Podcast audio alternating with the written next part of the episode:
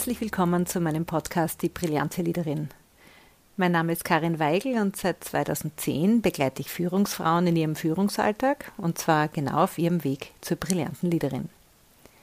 Ich freue mich sehr, dass du bei dieser Podcast-Folge mit dabei bist.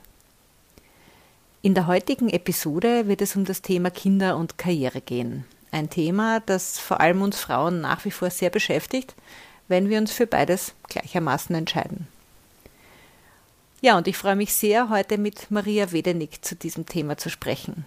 Maria ist studierte Biologin und nach dem Studium, wie sie sagt, durch Zufall in die Kommunikationsbranche gekommen, in der sie nun seit 20 Jahren tätig ist. Seit 2006 ist sie Mitglied der Geschäftsleitung der PR-Agentur IKP in Wien und seit 2013 geschäftsführende Gesellschafterin. In der Agentur verantwortet sie den Bereich Markenartikel und Handel und ist außerdem auf die Beratung von Unternehmen und Organisationen im Bereich Industrie und Energie spezialisiert. Strategieberatung, Krisenkommunikation, begleitende Bau-PR und Produktkommunikation sind ihre besonderen Fokusgebiete dabei. Neben ihrer beruflichen Karriere ist Maria aber auch spät Mutter eines heute siebenjährigen Sohnes geworden. Aus der intensiven persönlichen Beschäftigung mit dem Thema Karriere und Familie und ihrer eigenen Erfahrung der letzten Jahre werden wir in dieser Episode darüber sprechen, wie man es angehen kann, trotz Kind auch seinen eigenen Berufsweg nicht zu vernachlässigen. Also einen Modus zu finden, beide Lebensbereiche zu vereinen. Ja, und wir werden der Frage nachgehen, wie du als Frau dein Berufsleben bzw. deine Führungsaufgabe so vorbereiten kannst, dass auch eine Familie künftig kein Karrierestopper ist. Ich wünsche dir viel Spaß beim Zuhören.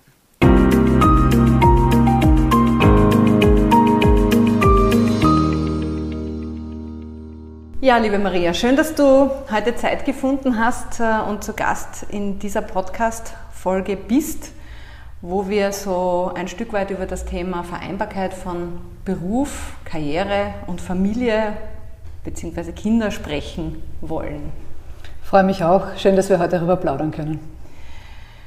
Ja, in unserem Vorgespräch ähm, hast du als ersten Punkt ein Zitat gebracht, und zwar von der Bettina Klatz-Kremsner, die ja früher im Vorstand von den Casinos Austria war.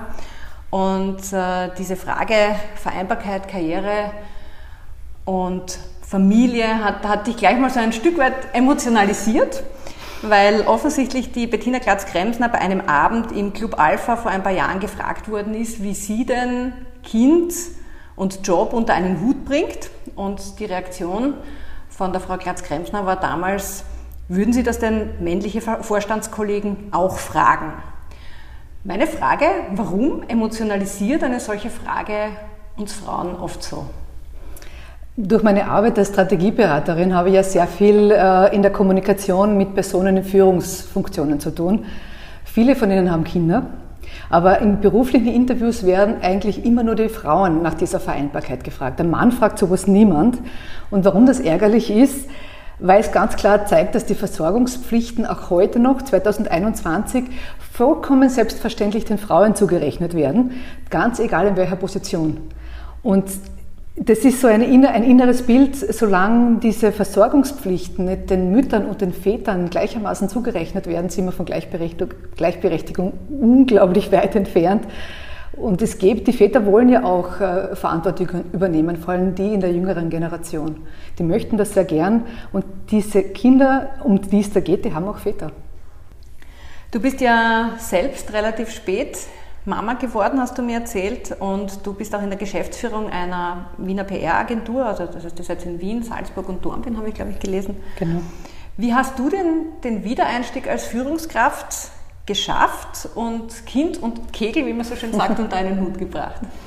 Ja, das stimmt. Ich bin relativ spät Mama geworden und auch überraschend, auch für mein Team und für meine Geschäftsführungskollegen überraschend Mama geworden. Und das Wichtige oder was ich, was, was, wie es bei mir war, beim Einstieg war es wichtig, Klartext zu reden. Also in meinem persönlichen Fall ist die Frage aufgetaucht, äh, möchtest du oder kannst du dann mit Kind überhaupt Managementverantwortung übernehmen? Willst du das oder kannst du das überhaupt? Und ich habe damals ganz klar gesagt, ja, ich will und ich kann. und ich werde auch die Leistung bringen. Also es war so die Frage, ja, wird sich das überhaupt ausgehen? Mit dem Team gemeinsam ähm, und auch an dieser Stelle ein Dank an das Team, ist das möglich gewesen. Ich bin zuerst mit 20 Stunden eingestiegen und habe dann Stück für Stück die Präsenz erhöht. Wesentlich für mich waren, war eine ganz organisatorische Sache zum Beispiel, diese Termine, die man hat. Man hat ganz viel mehr Termine. Man hat nicht nur berufliche, man hat auch private Termine, dass man die so behandelt, äh, wie man einen beruflichen Termin behandeln würde. Wir haben die immer alle in meinen Terminkalender eingetragen, sodass jeder weiß, wann ist sie da, wann ist sie nicht da. Aber auch, äh, dass man, wenn ihr Kundenmeeting wirklich pünktlich beenden muss, weil ich das Kind vom Kindergarten holen muss, dann äh, ist eine wichtige Grundregel immer gewesen, keine großen Entschuldigungen oder Erklärungen für private Termine. Ein Mann würde nicht mal sagen, ich gehe jetzt mein Kind abholen. Der geht einfach und macht den Termin zu. Und so muss man es auch machen. Äh, man muss nicht lügen, aber ich muss nicht jeden beruflichen Partner meine gesamte private Lebensgeschichte auf die Nase binden. Termin ist Termin. Und damit bleibt man auf ganz klar auf einer beruflichen Ebene. Und ist dann das, funktioniert das auch. Ist das etwas, was du erlebst, dass wir Frauen zu viel über diese Dinge sprechen, dass wir da zu offen, zu ehrlich sind?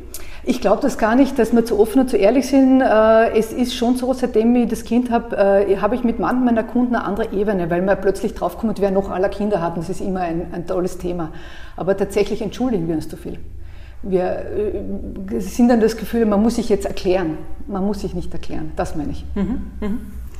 Du hast gesagt, du wurdest gefragt, ob du denn willst oder ob du überhaupt kannst, diese, eine, deine Managementaufgabe auch weiterhin zu erfüllen. Warum wird so oft geglaubt, dass wenn man ein Kind hat, man weder will noch kann, also vor allem jetzt auch eine Managementaufgabe weiter zu, zu ähm, führen? Ja? Also ich denke, das eine ist, ähm, dass es um eine zeitliche Verfügbarkeit geht und die Sorge dahinter ist, dass man nicht so oft äh, dass man manche Dinge nicht mehr übernehmen kann, dass man organisatorisch vielleicht gebunden ist oder dass man vielleicht auch emotional seinen Fokus woanders hat. Und äh, das Zweite ist, und das geht in die gleiche Richtung, das ist eben diese Präsenzkultur. Man glaubt, man kann nur, wenn man anwesend ist, äh, führen. Und natürlich sind mit Betreuungspflichten auch Abwesenheiten verbunden. Und ich glaube, aus dieser Ecke kommen am meisten Sorgen. Mhm. Du hast gesagt Präsenzkultur und das war ja bis vor gut einem Jahr, wir sind jetzt im Ende Februar 2021, also immer noch mitten in dieser Covid-19-Pandemie, äh, wo Präsenzkultur plötzlich eine ganz andere Bedeutung bekommen hat oder unter ganz anderen Parametern auch stattfindet und vielleicht auch weniger diskutiert wird, als sie das noch vor einem Jahr wurde.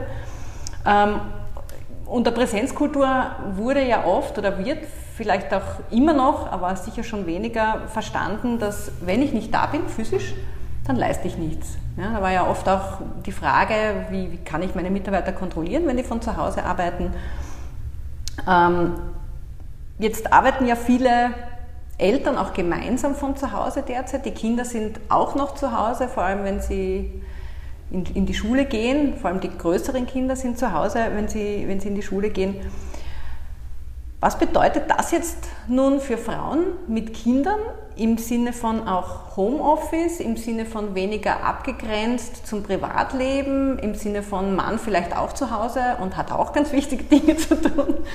Was, wie, wie, wie, wie gehst du damit um? Wie, wie weißt du, gehen andere damit um? Homeoffice, also Homeoffice ist ja eine ganz spezielle Herausforderung im Moment, äh, mit der viele konfrontiert sind. Man hat sich das nicht vorstellen können, dass man so viel im Homeoffice arbeitet, aber es funktioniert viel besser als gedacht. Also als Arbeitgeberin kann ich sagen, äh, diese Befürchtung, die vielleicht viele hatten oder die man vielleicht früher hatte, äh, zu Hause wird, wird das ganze Team nur mal Blumen gießen und Tetris legen und es wird überhaupt nichts mehr weitergehen. Das ist überhaupt nicht so. Also die Arbeit läuft gut, es funktioniert gut. Das ist erstaunlich, wie gut sie funktioniert. Ähm, es ist aber letztendlich im Homeoffice auch so, wie es im sonstigen Berufsleben ist. Man muss natürlich schauen, wo ist der Fokus, wie kann ich meinen Kunden, meinen Mitarbeitern, meinem Team erzeigen, was ich tue, wo meine Leistung ist und sichtbar bleiben, auch im Homeoffice. Das ist eine ewige Aufgabe, ähm, auch für mich. Äh, und es ist eine Aufgabe, sich ein bisschen abzugrenzen, weil die Grenzen natürlich verschwimmen. in Österreich ist, haben wir eine große Präsenzkultur. Es ist so, wie du sagst, äh, wer nicht sichtbar ist, der arbeitet nicht. Also besser, ich sitze 50 Stunden im Büro und man sieht mich und bringe nichts zusammen. Also ich bin vielleicht 20 Stunden irgendwo und bin aber äh, hochleistungsfähig. Da hat das Homeoffice schon auch Vorteile gebracht, weil man eben sieht, dass es um die Leistung geht und weniger um die Präsenz. Einen weiteren Vorteil, den das Homeoffice gebracht hat, aus meiner Sicht jetzt für Frauen mit Betreuungspflichten oder Personen mit Betreuungspflichten, ich nehme immer die Männer und die Frauen, die auch zu Hause sind jetzt mit den Kindern, wenn es Homeschooling gibt, äh, ist, dass viele digitale Termine, äh, dass es viele digitale Termine gibt Üblicherweise waren vor allem in großen Konzernen mit äh, einer Leitungsposition viele Reisen verbunden. Die sind jetzt im Moment alle auf Eis und man kommt drauf, dass es viele Reisen gar nicht braucht. Es wird auch nach der Pandemie vieles davon bleiben und denke, äh, so wenig wie man vor in den letzten Jahren mit äh, Abwesenheit aus dem Büro Karriere machen konnte, kann man jetzt quasi von der Wohnzimmercouch aus internationale Karriere machen, weil sehr viele Anwesenheiten im Ausland nicht mehr notwendig sind und ich denke auch in Zukunft weniger notwendig sein werden. Mhm. Stichwort Leistung. Du hast auch in unserem Vorgespräch gesagt, es geht immer um die Leistung, also auch jetzt als äh, Führungsfrau, die Kinder hat oder die wieder einsteigen möchte in ihren Beruf. Das heißt, die Leistung ist das, woran du am Ende des Tages gemessen wirst. Jetzt gibt es aber viele Frauen mit Kindern, die Angst haben, dass sie nicht mehr so leistungsfähig sind, wie sie es vielleicht mal waren, oder denen das auch abgesprochen wird. Ja? Woher kommt das? Was meinst du? Grundsätzlich denke ich mir, es zählt immer die Leistung. Am Start, im Laufe der Karriere oder auch nach einer beruflichen Pause Spannenderweise machen sich die Personen oder die Frauen am meisten Gedanken, die sich eigentlich keine Sorgen machen müssten, weil nur die, die sehr leistungswillig sind, darüber überhaupt, überhaupt nachdenken. Also man verändert sich ja nicht grundlegend durch eine Pause. Sei es eine Babypause oder eine andere Karrierepause. Man, man bleibt die Person, die man ist. Und jemand, der vor einer Pause einen Tritt in den Hintern gebraucht hat für alles und jedes, der braucht den Tritt in den Hintern auch hinterher. Und die, die vorher sehr leistungswillig und motiviert waren, die haben auch nach einem Wiedereintritt das Hirn zwischen den Ohren und die wissen, was sie machen und äh, funktionieren und liefern ab, auch wenn sie vielleicht nicht mehr die volle Zeit im Büro sind. Äh, es geht heute nicht um Teilzeit, aber ich glaube, es ist schon eine Geschichte immer, dass viele glauben, ich muss dann, wenn ich zurückkomme und vielleicht nicht mehr 150 Prozent zeitlich anwesend sein kann, dann muss ich, äh, ich muss in, ich muss in der geringeren Zeit muss ich dann die gleiche Leistung bringen. Dann muss man sich halt dann auch abgrenzen. Dann muss dann klar sein, was ist meine Aufgabe und was nicht. Ähm, und über, die, über diese Aufgaben Klarheit schaffen. Mm, tatsächlich glaube ich aber trotzdem, dass es eben darauf ankommt, einem klarzumachen, dass man seine Person dass der Wert einer Person in, in dieser Person drinnen liegt und dass die äußeren Umstände eigentlich relativ wenig verändern. Auch eine Pause nicht. Das heißt, so wie du vorher warst, bist du genau. auch nachher vielleicht mit ein paar mehr ähm, Punkten Selbsterfahrung auf deiner, auf deinem persönlichen, in deinem persönlichen Lebenslauf, mhm. weil du halt dich noch ein Spielchen besser kennengelernt hast, wenn du ein kleines Kind hast. Das genau. ist schon, glaube ich, etwas, was da ganz viel beiträgt dazu. Ja, und ich kann als, als Arbeitgeberin auch sagen, es ist, ist natürlich nicht immer einfach, wenn jemand zurückkommt. Ein Platz hat sich vielleicht geschlossen, eine Lücke schließt sich oder muss sich auch schließen. Das wäre ja eigenartig, wenn, wenn, wenn jemand wo rausgeht und der, der Platz bleibt so wie er ist, dann kann ein Unternehmer nicht funktionieren. Aber gute Mitarbeiterinnen finden immer einen Platz. Es gibt Kolleginnen, auf die freut man sich vielleicht mehr, äh, dass sie zurückkommen, und auf manche weniger. Aber wer sich vor der Karenz einen guten Ruf erarbeitet hat, ist natürlich klar im Vorteil. Und da sind wir wieder bei der Leistung. Mhm, das heißt, vor, dem, vor der Karenz sich einen guten Ruf erarbeiten. Ganz genau. Es das, das nehme ich dann einfach mit, auch darüber hinaus. Ne? Also diese so Vorschusslorbeeren. Genau, ja. das bleibt auch, das, das, bleibt in Erinnerung. Und wenn jemand zurückkommt, dann weiß man, ah ja, die war gut, wir freuen uns, super, da findet man schon was, da findet sich dann schon was. Und, und da ist es dann auch kein Thema, wenn es dann vielleicht nicht äh, die 180 Prozent von vorher sind, sondern vielleicht nur die 100 oder 120 Prozent, weil genau. viel weniger ist es in der Regel dann eh nicht. Ne? Ja, so ist es. Äh, jetzt so Businessfrau mit Führungsaufgaben zu sein, trotzdem Mama zu sein und das möglichst ohne Nervenzusammenbrüche, Kindertrainer und was, was, was sonst noch so äh, passieren kann, zu schaffen. Wie, wie kriegt man das denn hin? Jetzt wird ja oft äh, so dieser Leitsatz auch von Frauen strapaziert, man muss einfach nur wollen und es ist eine Frage der Organisation und wer nicht will, der schafft das halt nicht. Ne? Ist es wirklich so? Geht es wirklich nur ums Wollen? Aus meiner Sicht ist es da ein bisschen das Gemeine an diesen Bildern, die oft mit, gar nicht mit böser Absicht äh, transportiert werden, auch in den Medien. Diese Bilder dieser erfolgreichen Businessfrau, gibt ja viele Interviews und dann diese ganzen Strahlefrauen, das macht einen zusätzlichen Druck. Also dieses beruflich erfolgreich, gut aussehend, dann ist sie entspannt und dann hat so herzige Kinder, also ein richtiges Bilderbuchleben und mit dem Mann funktioniert noch alles gut und dann gibt es ja noch Tipps, wie sie in der Freizeit ihren Lifestyle frönt. Das macht äh, vielen anderen Frauen, die in der gleichen Situation sind, noch einen zusätzlichen Druck. Also das Wort Vereinbarkeit macht dann noch einen zusätzlichen Stress, weil das klingt so, als würde so wie du gesagt hast, als müsste man sich eh nur gut organisieren. Und es sind aber zwei sehr große Aufgabengebiete, die eigentlich 100% Aufmerksamkeit erfordern würden. Und die nebeneinander hinzukriegen, das ist, das klingt anstrengend und das ist auch anstrengend. Ähm, so wie in der Früh, Wecker läutet, du stehst auf, Frühstück machen, Bananen in die Disney-Box nebenbei, schaust schon auf die E-Mails und dann Kind, Kindergarten, ah, ich mag nicht Mama, ich bin müde. Und gehst in Kindergarten, redest über Bude und und äh, schau und, und, daneben denkst du, puh, hat der siehst E-Mail, irgendein wichtiger Kunde hat da E-Mail geschrieben, er ist unzufrieden. Und du sagst, ja, ich sehe dich, äh, super, kletterst du, bis du dann beim Kindergarten bist und das Kind dort abgegeben hast, bist das erste Mal schon richtig fertig, also und da ist der Tag noch noch gar nicht, da hat er noch gar nicht richtig gestartet. Also das ist durchaus anstrengend und in der Realität ist es oft so, dass es so kein rundes Nebeneinander ist, sondern es sind so viele Kisten, unterschiedliche Kisten äh, von beruflichen und familiären Verantwortlichkeiten und das, was dran ist, ist immer die Kiste, die gerade oben auf ist. Gleichzeitig ist es so, dass viele, vor allem die gut ausgebildeten Frauen, sich das ja ganz bewusst aussuchen.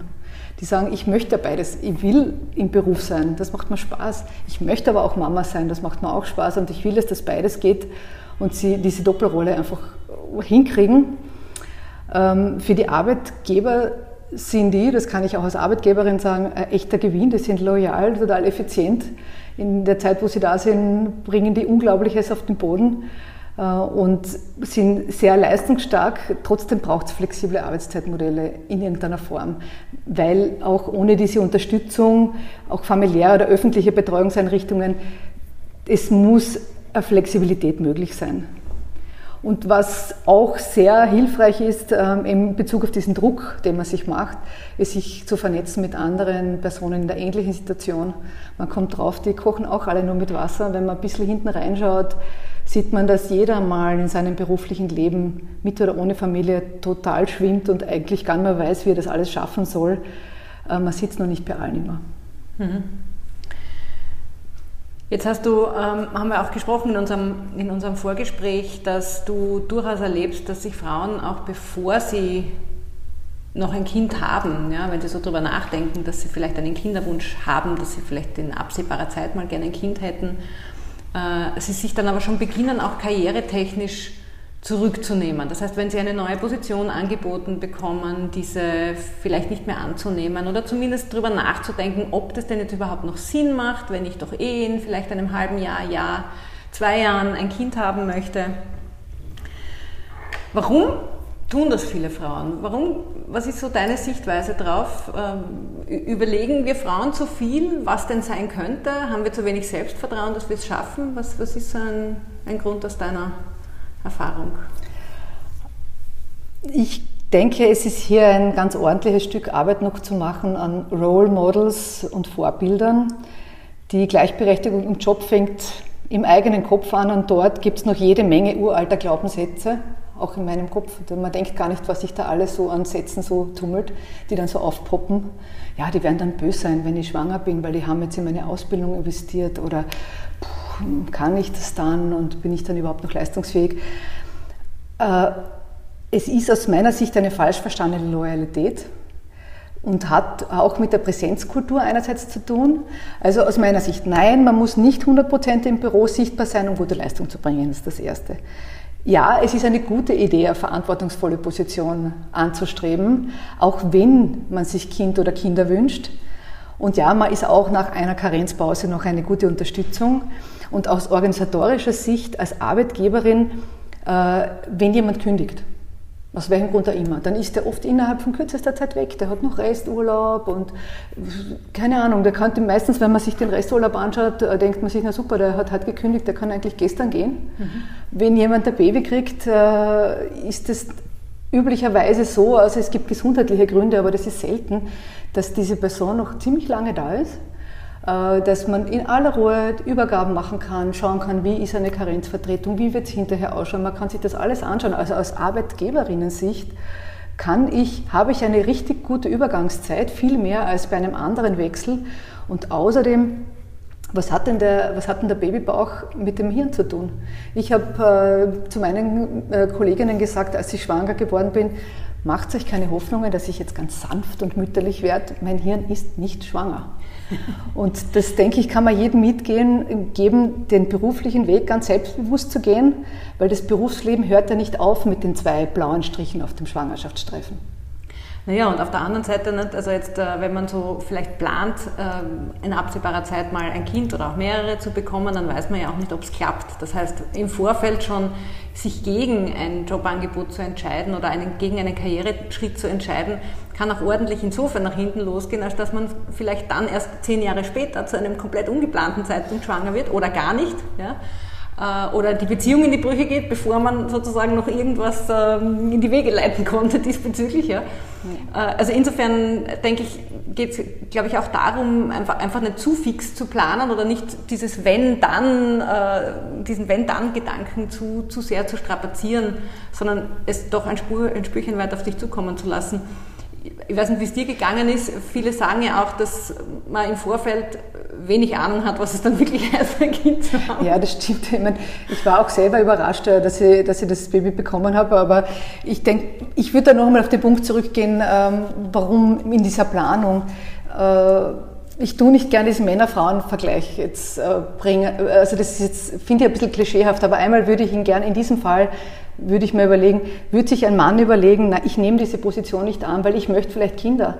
Der wird sagen, na, ich nehme diese Position an, weil ich möchte vielleicht Kinder und dann, und wenn es nur der Verdienst ist, dass ich vielleicht mehr Verdienst habe, unbedingt, genau deswegen möchte ich einen guten beruflichen Weg machen.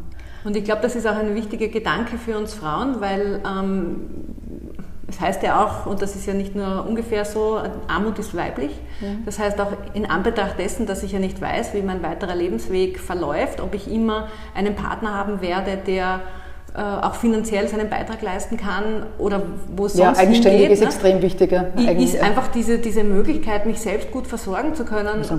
samt dem Kind mhm. oder den Kindern, glaube ich, auch ein ganz ein wichtiger Aspekt und ja, und allein das, so wie du sagst, äh, sollte vielleicht auch in diese ja. Richtung eine Entscheidung sein, nämlich genau deshalb äh, einen Karriereschritt zu machen, mhm. noch bevor man ein Kind hat.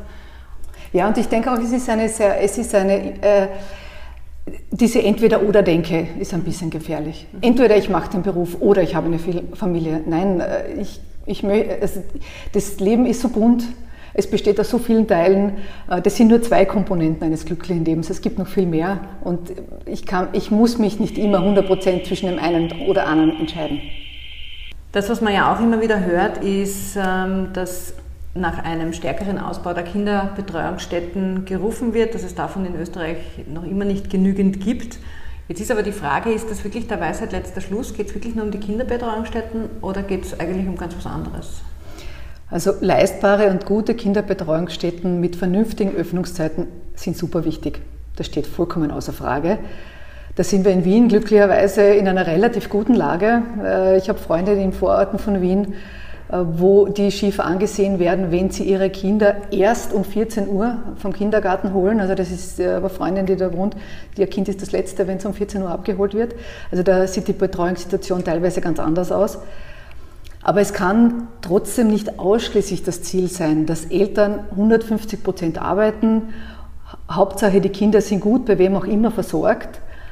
Da sind wir bei grundsätzlichen Familienfragen. Also sarkastisch gesagt, so eine staatliche Krippe, die äh, Kinder ab zwei Monaten rund um die Uhr äh, betreut, das ist nicht die Lösung des Herzens es muss eine Wahl geben oder es sollte eine Wahl geben, die Wahl, mich zu entscheiden, mich voll, vollkommen oder mit meiner vollen Zeit in, im Beruf einzubringen oder, oder eine, eine Zeit zu haben, wo Kinder im Tagesablauf mehr Raum einnehmen können Aber auch dann, eine gute Betreuungsstätte ist wichtig. Also auch wenn, wenn ich jetzt sage, ich, ich, möchte mich mehr, ich möchte mich selber mehr um die Betreuung kümmern, brauche ich trotzdem Unterstützung. Aber diese Wahlmöglichkeit, die geht ein bisschen ab in der gesamten Diskussion. Mhm. Und das, ähm, kommt, das wird sehr schnell auf einer sehr ideologischen Ebene geführt. So alt gegen neu und die, die, neuen Mütter, die sich jetzt nur mehr als Mütter oder Väter verwirklichen wollen, gegen die Berufstätigkeiten, Berufstätigen, die jetzt quasi die Karriere, es wird immer ein bisschen gegeneinander ausgespielt.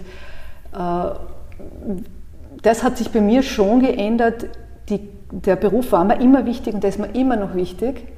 Aber das, ähm, dass natürlich es dann ein Wesen gibt, das dein Herz erobert hat und das du dann auch sehen möchtest oder nicht erst beim Einschlafen sehen möchtest, das hat dann schon einen Wert und das möchte man dann irgendwie trotzdem alles unterbringen. Mhm. Jetzt bist du ja in einer sehr äh, guten Situation, dass du dir zum einen einmal, dass du einen Job hast, der jetzt nicht an, an ich sage jetzt einmal, wirklich fixe Arbeitszeiten gebunden ist, wie mhm. das vielleicht in anderen mhm. äh, Berufen und Branchen so ist. Also wenn man jetzt zum Beispiel im Supermarkt arbeitet oder im Krankenhaus, wo man wirklich an fixe Dienste äh, gebunden ist und dann nicht so leicht aus kann. Äh, und es ja da auch jede Menge alleinerziehende Mütter gibt, die jetzt aber sehr wohl angewiesen sind auf Betreuungsstätten, die ihre Kinder ja. ab, ich sage jetzt irgendwas 6.30 Uhr in der Früh nehmen, was für die Kleinen schon mhm. sehr, sehr hart ist, finde ich, aber wo es mhm. also auch um Existenzen geht. Ähm, weil du sagst Wahlmöglichkeiten. Ne? Also die, die, die Frage ist, wo, wo sind denn da dann in deinen Augen die Wahlmöglichkeiten? Wie, wie ja, das ist eine gute Frage. Meine, natürlich bin ich in einer privilegierten Situation in einer Branche, die flexibel arbeiten kann. Ich fange aber jetzt äh, mit den Nachteilen dieser Branche an. Äh, der Nachteil dabei ist, äh, wenn man in so einer flexiblen Situation ist, dass es auch nie einen Dienstschluss gibt. Das stelle ich mir vor. Also ich stelle mir vor, dass es extrem hart ist, ein Kind in der Früh um sechs abzugeben aber der Vorteil wäre bei fixen Dienstzeiten, dass du es dann um 14 Uhr auch wirklich holen kannst. Oder 14 oder 16, ich weiß nicht wann genau. Und dort bist du dann aber, kannst du deine Zeit anders planen. Also das wäre für mich wieder der Vorteil von fixen Dienstzeiten, dass die Planbarkeit größer ist. Das ist nämlich der Nachteil von diesen flexiblen Dingen. Ich, ich stehe oft genug am, am, am Kinderspielplatz und check meine E-Mails und, oder der ORF ruft an und ich muss irgendein Interview koordinieren. Also es hat alles einen Preis. Genau, also das heißt, äh, bei dir bleibt immer Arbeit übrig, wurscht wie spät es ist. Genau. Und, äh, und andere, die gehen dann, die haben dann vielleicht ja. Äh, schon fordernde Dienstzeiten, die auch für die genau. Kinder fordernd sind, aber wenn sie fertig sind, dann sind sie fertig mit der Arbeit und dann. Und das muss ich auch dazu äh, fügen, ähm, diese, ich tue mir schwer, da politische Dinge äh, zu, zu sagen, wie leicht oder wie schwer das geht, weil tatsächlich ist jetzt jemand mit einer längeren Ausbildung in einem, in einem, äh, in einem guten Job mit flexiblen Wahlmöglichkeiten das, man könnte auch sagen, das ist Jammern auf hohem Niveau. Ich, ich weiß nicht, wie jemand alleinerziehend, der vielleicht drei Kinder hat und ein sehr niedriges Einkommen und keine Unterstützung von der Familie, also das ist sicher wahnsinnig schwierig, dann diese Situation zu meistern. Da kann, kann jemand wie ich äh, darüber schwadronieren, über die Freiheit und die Wahl und sonst was. Äh, der andere denkt sich, pff, Mädel, wach auf. Äh, genau, ich habe ganz andere Probleme. Genau, ich habe ganz andere Probleme. Also ja. deswegen äh, denke ich, sind diese Rahmenbedingungen und dass, dass wir als Frauen uns nicht, äh, da, dass wir nicht leise sind und sagen, es ist eh alles super und es ist alles schon geregelt und die Gleichberechtigung haben wir schon. Ja, nix. Kämpfen, kämpfen, kämpfen. Es ist extrem viel noch zu tun und es lastet sehr, sehr viel auf den Schultern der Frauen. Und das möchte ich an dieser Stelle auch noch einmal sagen. Mhm. Und es fängt ja schon bei der Bezahlung an, weil ähm, äh, prekäre Beschäftigungsverhältnisse sind auch zu einem Großteil von Frauen besetzt. Ja. Genau. Und, ähm, und, und die sich dann vielleicht auch nicht leisten können, dass sie zu ihrem Chef gehen und sagen, so, das passt mir jetzt aber nicht, weil sie von dem Job abhängig sind und wenn jemand unbequem ist, vielleicht dann am nächsten Tag nicht mehr da ist. Also genau, weil es einfach zu viele andere gibt, genau. die es genau um dieses Geld genau. machen, also ja. die dann diese Wahlmöglichkeit ja, in der Form nicht haben. Das ist gut, das nochmal zu betonen, wenn man, wenn man so äh, hochgestochen über das Thema Wahlmöglichkeiten redet. ja, ich meine jetzt gar nicht hochgestochen, aber wie gesagt, es gibt einfach so viele Sichtweisen. Ja. Mhm. Und ähm, ja, und, und insofern denke ich mir, ist das vielleicht auch noch eine, die, die wichtig ist zu erwähnen. Äh, vor allem aber auch diesen, dieses ganze gesellschaftliche Thema so im, im Sinne einer Entwicklung, wenn, wenn wir uns jetzt was wünschen könnten. Was wäre denn so ähm, aus deiner Sicht eine wichtige und wünschenswerte, auch gesellschaftliche Entwicklung in Bezug auf Vereinbarkeit von Karriere und Familie für uns Frauen? Wenn ich meinen persönlichen Brief ans Christkind hätte, dann sehe ich so ein, ein Familienmodell, wo sich Väter und Mütter gleichermaßen um die Kinder kümmern und gleichermaßen auch im Job sind.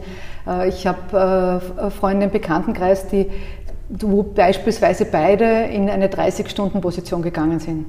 Geht nicht überall geht man mit großen Unternehmen und sich sozusagen abwechseln und das gemeinsam machen. Also das wäre sozusagen mein Zukunftsbild, ähm, weil es ja auch so ist, dass, oder weil in meiner Idee das so ist, wenn, wenn, wenn sich diese Betreuungsarbeit äh, aufteilt, geschlechterunabhängig, dann würden äh, alle Personen gleichermaßen nicht diskriminiert oder schon diskriminiert. Also vielleicht kommen wir dann zur Diskriminierung von Familien. Von, von, von, also im Negativ gesprochen könnte es natürlich passieren, dass dann die Personen zwischen 25 und 40, wo man glaubt, na, die werden jetzt bald äh, äh, Kinder kriegen, dass man die dann vielleicht nicht mehr einstellt und dann die älteren Arbeitnehmer dann den totalen Hype erfahren. Und wir stellen alle nur mehr äh, Leute über 50 ein. Aber tatsächlich wäre diese Aufteilung, das wäre etwas, was mir gut gefallen würde. Es gibt viele Männer, die gern mehr ähm, die, gern, die auch gerne mal in Karenz gehen würden. Äh, tatsächlich sagen die Zahlen was anderes. Genau, du hast ja, ja. herausgesucht, es sind knapp 9 Prozent der Männer, Stand 2019, ja. glaube ich, die in Teilzeit sind. Und nur glaub, knapp 3 Prozent der Männer gehen überhaupt in Väterkarenz. Ja. Woran liegst du? Woran liegt das, meinst du? Also es liegt, äh, denke ich, an sehr unterschiedlichen Dingen. Einerseits noch an den vielen alten Rollenbildern. Wir haben, ich habe einmal irgendwo gelesen, in der deutschen Sprache ist die einzige Sprache, die das Wort Rabenmutter kennt. Äh, niemand in keiner anderen Sprache gibt es das. Also das ist sehr verankert, das ist die Mutter mit den Kindern und, und das, der Vater, das ist ja nur so quasi Ersatz. Also ich denke, da ist noch viel, aber es ist sicher auch ähm, von diesem ganzen Rollenbild in den Unternehmen äh, viele hören, wenn sie sagen, ich will jetzt Väterkarenz gehen oder ich will länger in Karenz gehen, dann brauchst du gar nicht mehr zurückkommen. Oder auch vom Freundeskreis, was bist du für ein Softie? Das sind Klischees, aber das ist sehr, sehr stark und ich glaube, da ist noch ein langer Weg. Äh, und es ist nicht nur das Gehalt, äh, also weil auch äh, viele Frauen, die gut ausgebildet sind, auch dann eher diese, diese Lösungen wählen, dass sie dann nicht die Karriere verfolgen. Aber also wie gesagt, ich, ich hoffe sehr, dass sich das noch ändert.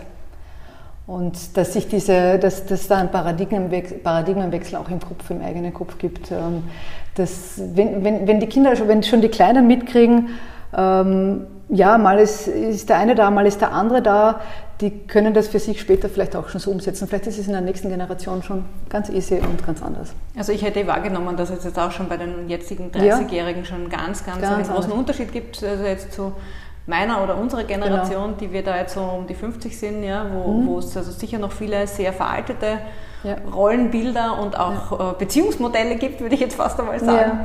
Ja. Und im, in den, bei den Jüngeren das schon viel, viel selbstverständlicher ist, äh, sich auch mal ein Jahr Auszeit zu nehmen für sein Kind und, äh, und das Vertrauen zu haben, dass es dann beruflich trotzdem wieder weitergeht, also auch für die Männer. Ja.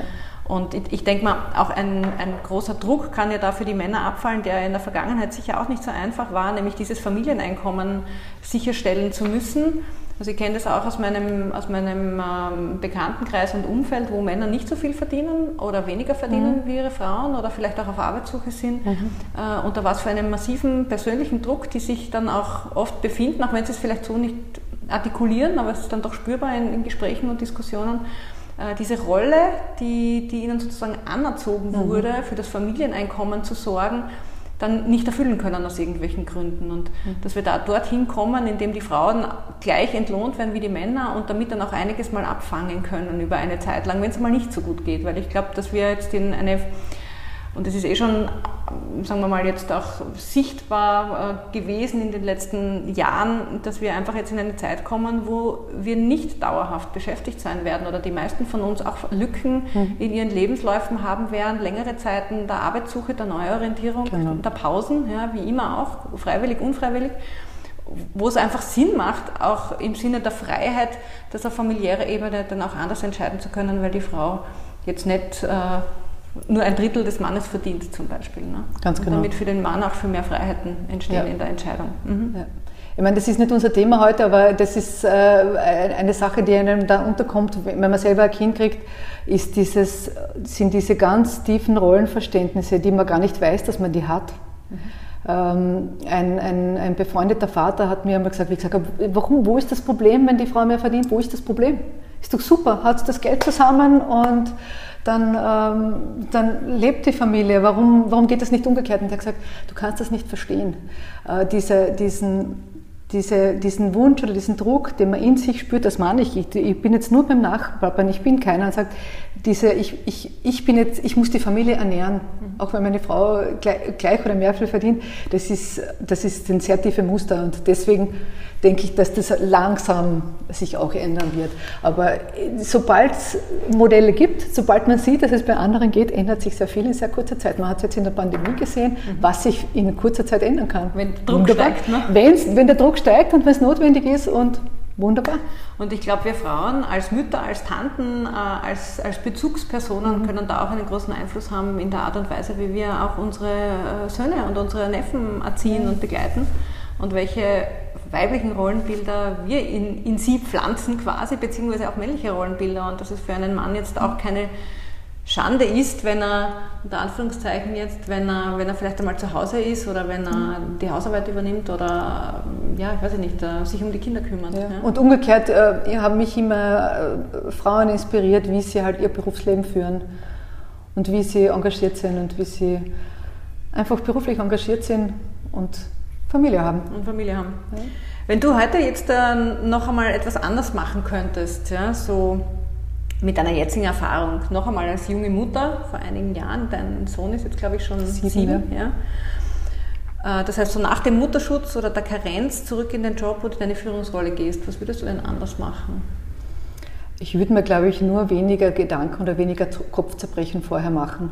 Man, man nimmt an, dass sich in, in einer Abwesenheit wahnsinnig viel verändert und diese Zeit selber ist eine sehr, die kommt einem ewig lang vor. Und man kommt dann zurück und, und stellt fest, dass ähm, so eine Auszeit, bei mir war es ein Jahr, dass das für ein Berufsleben ein Wimpernschlag ist. Ich habe mich an meinen Schreibtisch gesetzt und das wäre so, war für mich so, als wäre ich gestern das letzte Mal da gewesen. Und haben mir vorher Gedanken gemacht, was sich da alles großartig ändern wird. Es ändert sich vergleichsweise wenig in dieser Zeit. Was jetzt kein Plädoyer dafür sein soll, ähm, zehn Jahre zu Hause zu bleiben, weil es ändert sich eh nichts, aber es, man kann gut wieder anknüpfen. Mhm. Kommen schon langsam zum Ende und da hätte ich jetzt noch zwei Fragen an dich. Und das eine wäre jetzt noch einmal so zusammengefasst. Äh, wie kann jetzt eine Führungsfrau ihr Berufsleben in, also so vorbereiten, damit sie auch künftig ihre Karriere und ihre Familie gut integriert leben kann? Wenn wer sich schon in einer guten, in einer gut, an einem guten Platz befindet, der startet auch von, dieser, von diesem guten Platz nach einer Pause wieder weg. Ähm, es macht also sehr viel Sinn, seinen Karriereweg sehr konsequent zu verfolgen und etwas zu suchen, was einem Spaß macht und wo man gerne ist. Man kann auch äh, wenn man noch, noch nicht weiß, ob man Familie haben wird oder nicht, wer weiß das so genau vorher? Das hast du ja vorher gesagt, puh, das kann alles das sein. Ja. Das Leben ist bunt, der eine, der eine plant Kinder und äh, kriegt keine, der andere plant keine, kriegt welche und umgekehrt. Das ist äh, manchmal alles nicht so planbar. Also man kann flexible Arbeitsmodelle ausprobieren und Natürlich ist es gut, sich eine Arbeitsumgebung oder einen Arbeitgeber zu schaffen, wo die Strukturen vielleicht nicht so starr sind. Das ist vom Vorteil.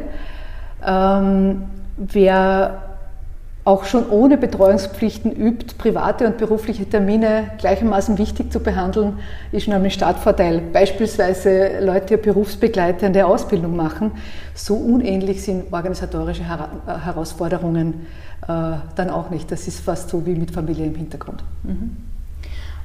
Und abschließend so drei Tipps an frisch gebackene Führungsfrauen, die jetzt vielleicht auch schon Kinder haben.